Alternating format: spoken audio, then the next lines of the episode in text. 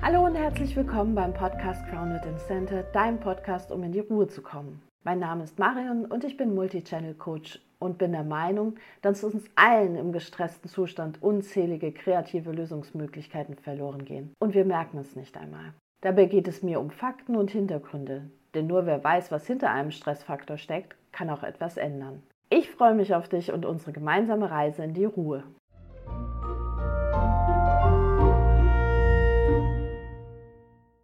Heute geht es um Entscheidungen. Entscheidungen ist eigentlich nur eine Weiterführung von der Konzentration von der letzten Folge. Denn auch bei Entscheidungen geht es ganz stark um die Menge Energie und Konzentration, die man benötigt. Und auch bei Entscheidungen wird man irgendwann müde. Zum Entscheidungsprozess gibt es mehrere Ansätze, psychologisch, organisatorisch oder kognitiv. Und je nachdem, welchen man sich anschaut, besteht so ein Entscheidungsprozess aus vier bis sieben Schritten. Und dann kann man nochmal diese Entscheidungen unterscheiden nach, äh, wie viel Informationen man hat, in welchem Bereich diese Entscheidung getroffen wird, wer sie trifft und so weiter. Also es ist kein kleiner Prozess und eine Menge Leute haben sich damit schon beschäftigt. Generell ist der Entscheidungsprozess aufgebaut wie folgt. Man muss ein Problem erkennen, man holt sich Informationen ein, sucht nach Alternativen, alles wird dann bewertet und dann wird eine Entscheidung gefällt. Und dann kommt es zu einer Handlung. Je nachdem, wie das Ergebnis der Handlung ausfällt, wird dann nochmal revidiert und der ganze Prozess geht nochmal von vorne los. Das klingt sehr theoretisch, also habe ich mir gedacht, ich suche mir mal ein praktisches Beispiel aus. Morgens die richtige Kleidung raussuchen. Das Problem ist klar, ich brauche Kleidung für den Tag.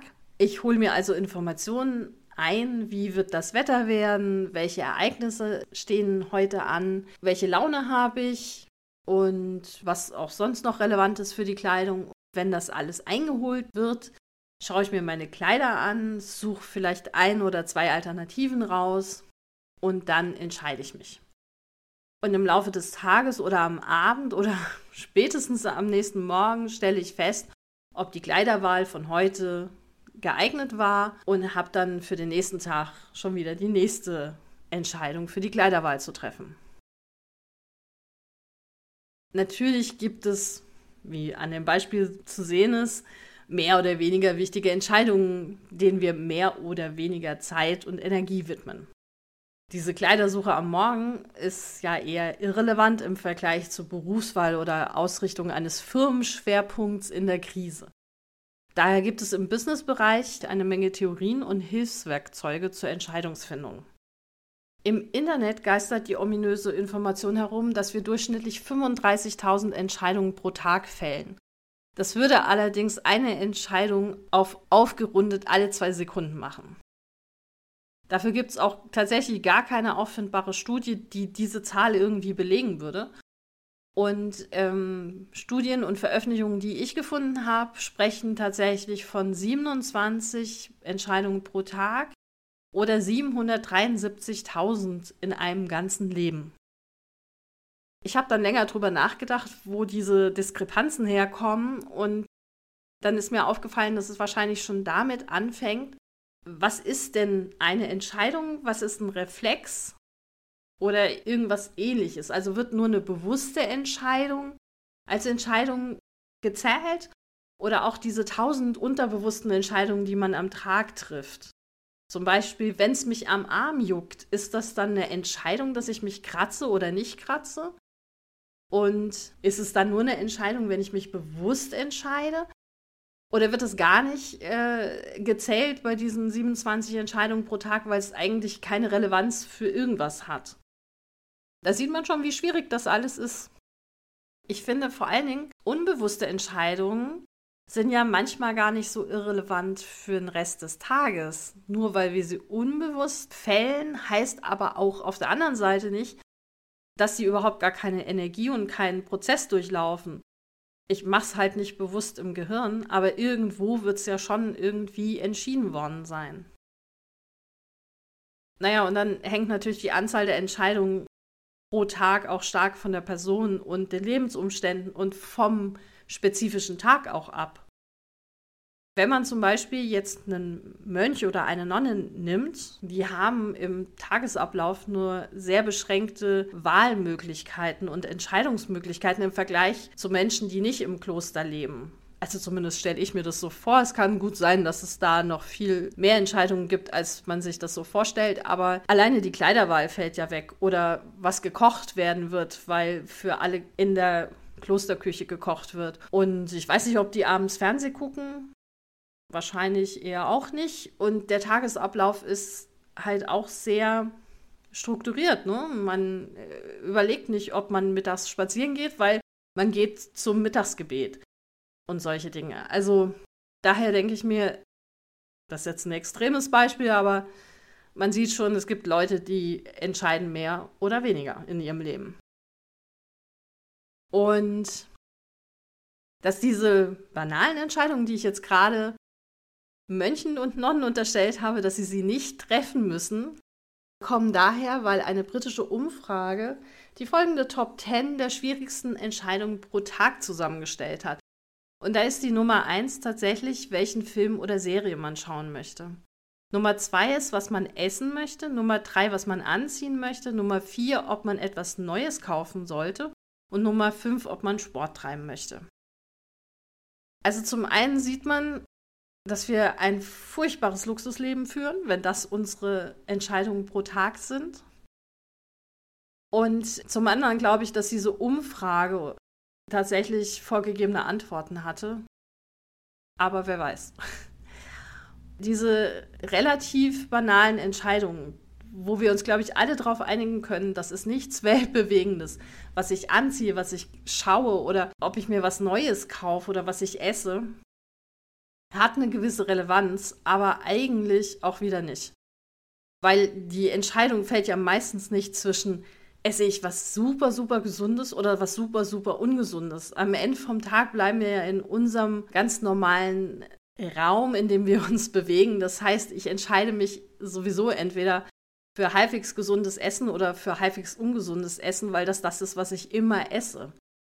Trotzdem nehmen die uns ganz, ganz viel Konzentration und Energie vom Tag weg.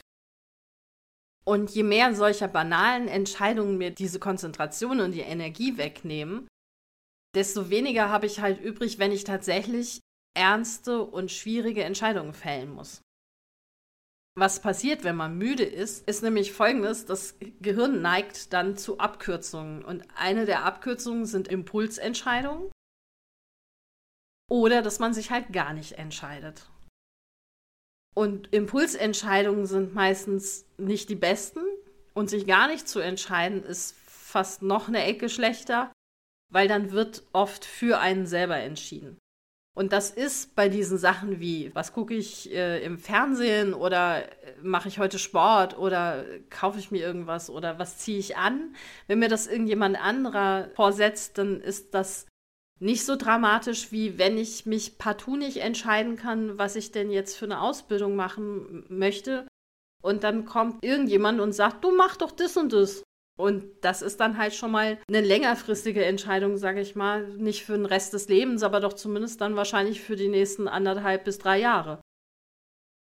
Daher sollten wir genug Energie für die richtigen und wichtigen Entscheidungen halt im Leben vorhanden haben. Also wäre es natürlich am geeignetsten, wenn man diese banalen Entscheidungen irgendwie sich simplifizieren würde. Da habe ich jetzt mehrere Tipps. Tipp Nummer eins ist aus der Ernährung, wenn man müde wird, nicht zu zuckerhaltigen Lebensmitteln greifen, sondern eher zu Nüssen und äh, Trockenfrüchten, also Studentenfutter oder ähnliches, damit man länger durchhält und nicht diese Peaks hat. Tipp Nummer zwei ist was Typisches für unsere Zeit und äh, da werde ich in eins, zwei Podcasts auch mehr drauf eingehen, weil das der nächste Schwerpunkt sein wird, sind nämlich digitale Medien.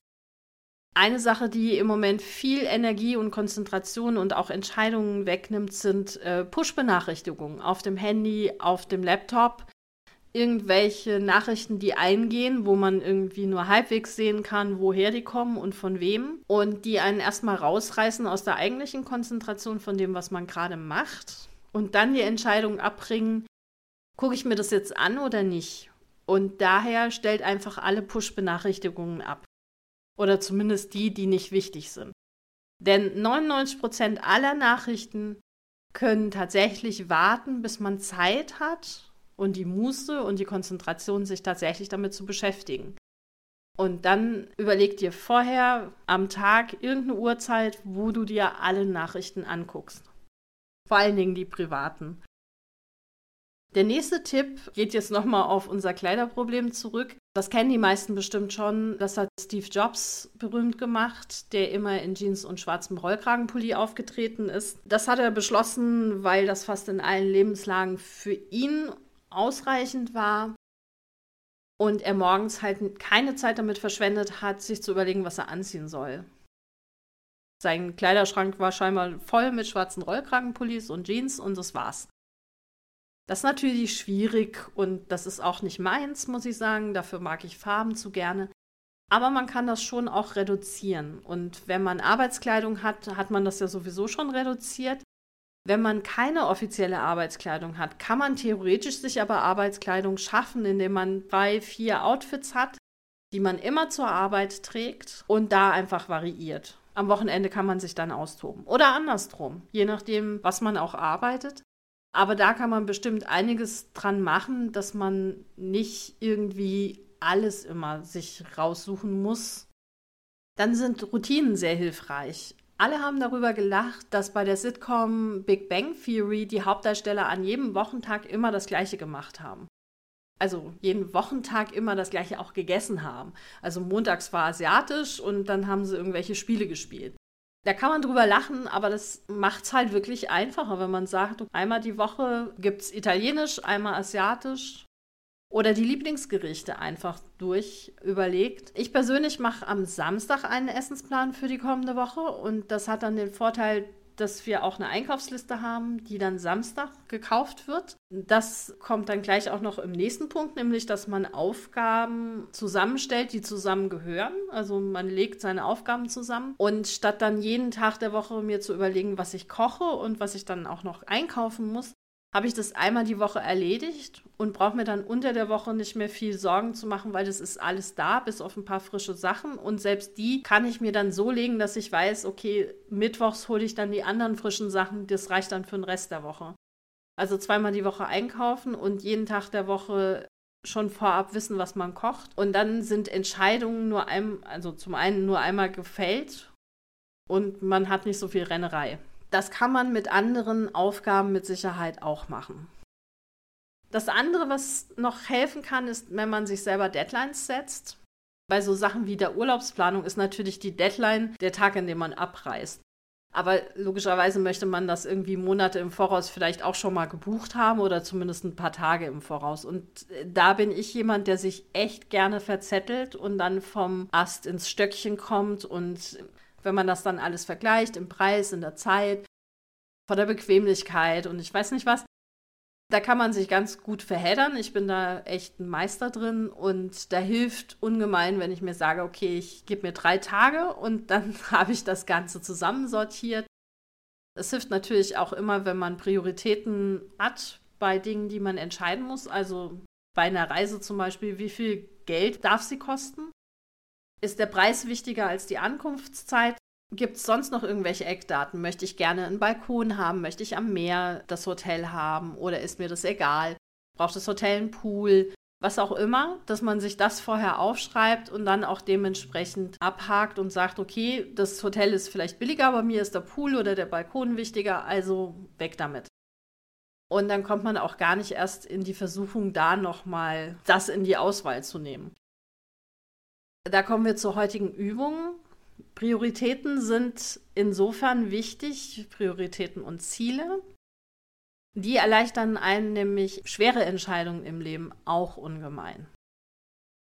Wenn ich weiß, was mir wichtig ist im Leben und was ich im nächsten halben Jahr, in den nächsten zehn Jahren oder in den nächsten 30 Jahren erreicht haben möchte, dann gehe ich nicht so oft auf Abwege.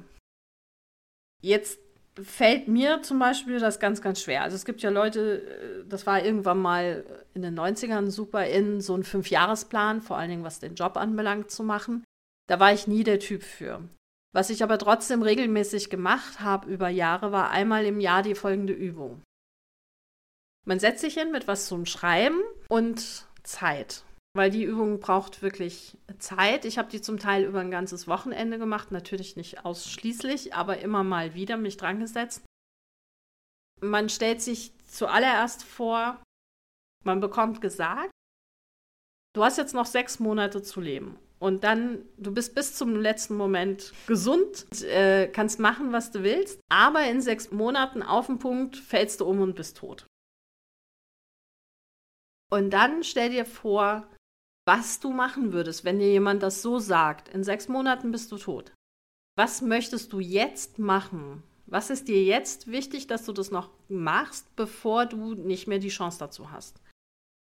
Überleg dir auch in einem zweiten Schritt, was du machen würdest, wenn es keine Grenzen gäbe. Keine Grenzen im Sinne von Machbarkeit oder auch finanzieller Freiheit. Und wenn du das aufschreibst, schreib dir auch dazu, was die Hürde ist. Im nächsten Schritt, gleiche Situation, jemand kommt zu dir und sagt, in zehn Jahren, auf den Tag, wirst du tot umfallen. Was würdest du die nächsten zehn Jahre dann angehen? Und was würdest du tun, wenn es keine Hürden gäbe? Und welche Hürden siehst du, die es gibt? Der dritte Part ist einfacher. Der ist nicht so negativ. Da bist du nämlich richtig, richtig alt. Also stell dir vor, am Ende deines Lebens, du bist 110 Jahre alt und schaust so oft dein Leben zurück, sitzt auf der Veranda im Schaukelstuhl, deine Katze auf dem Schoß und denkst so zurück und denkst so, ja, das war richtig cool. Und dann schreibst du dir alles auf, was du richtig gut gemacht hast, auf was du stolz bist, was dich glücklich gemacht hat, was so richtig das ist, woran du dich gerne zurückerinnerst. Und wenn du das alles aufgeschrieben hast, dann hast du jetzt drei Listen. Und dann setzt du dich nochmal hin und guckst dir das an. Und dann machst du daraus Ziele. Das, was auf der Sechs-Monats-Liste draufsteht, das sind deine kurzfristigen Ziele. Auf der Zehn-Jahres-Liste, das sind die mittelfristigen. Und auf dem, wenn man zurückblickt, das sind deine langfristigen Ziele. Und schau auch mal, wenn Ziele sich wiederholen, was bestimmt das eine oder andere macht. Also, du wirst sehen, sowas wie mehr Zeit mit Freunden verbringen oder mehr Sport wird bestimmt überall auftauchen, wenn es dir wirklich wichtig ist. Dann mach das zu deiner Priorität im Leben und schau, dass du das wirklich auch machst. Kurz, mittel, langfristig immer. Weil dir das scheinbar wirklich, wirklich wichtig ist. Das Gute an dieser Übung ist, dass du am Ende mal so einen Überblick hast über das, was du wirklich möchtest. Und wenn dir jetzt irgendwas passiert in deinem Leben und du musst eine Entscheidung fällen, kannst du dich vielleicht zurückerinnern und sagen, ach guck mal, aber nichts von meinen Zielen, die ich habe, könnte diese Option oder diese Möglichkeit, die ich hier geboten bekomme, mir verwirklichen. Und dann kannst du nochmal überlegen, okay, mache ich es trotzdem, weil manchmal kommen ja Sachen, die man überhaupt nicht im Kopf hat und die sind mega und geben deinem Leben halt eine ganz andere Richtung. Aber manchmal weiß man auch, okay, das würde ich jetzt nur machen, weil, keine Ahnung, mehr Fame, mehr Geld, irgend sowas, was aber nicht auf meinen Prioritäten eigentlich ist. Ja, und dann sind Entscheidungen manchmal leichter, auch mal Nein zu sagen, weil Nein sagen ist manchmal sehr, sehr schwierig gerade wenn dir andere Menschen Möglichkeiten und Optionen anbieten. Ja, dann bleibt mir nur noch zu sagen für heute, probier einfach mal alles aus und viel Spaß dabei. Bis dann, ciao, ciao. Ich hoffe, der Podcast hat dir gefallen und du kannst etwas für dich mitnehmen. Wenn du Interesse an den Themen hast, schau doch mal auf meiner Webseite vorbei www bewusst-wandel-leben.de. Und wenn du auf dem Laufenden bleiben möchtest, kannst du dich dort auch zu meinem Newsletter anmelden. Ansonsten hören wir uns hoffentlich bei der nächsten Folge wieder. Bis dahin, habt eine ruhige Zeit. Eure Marion.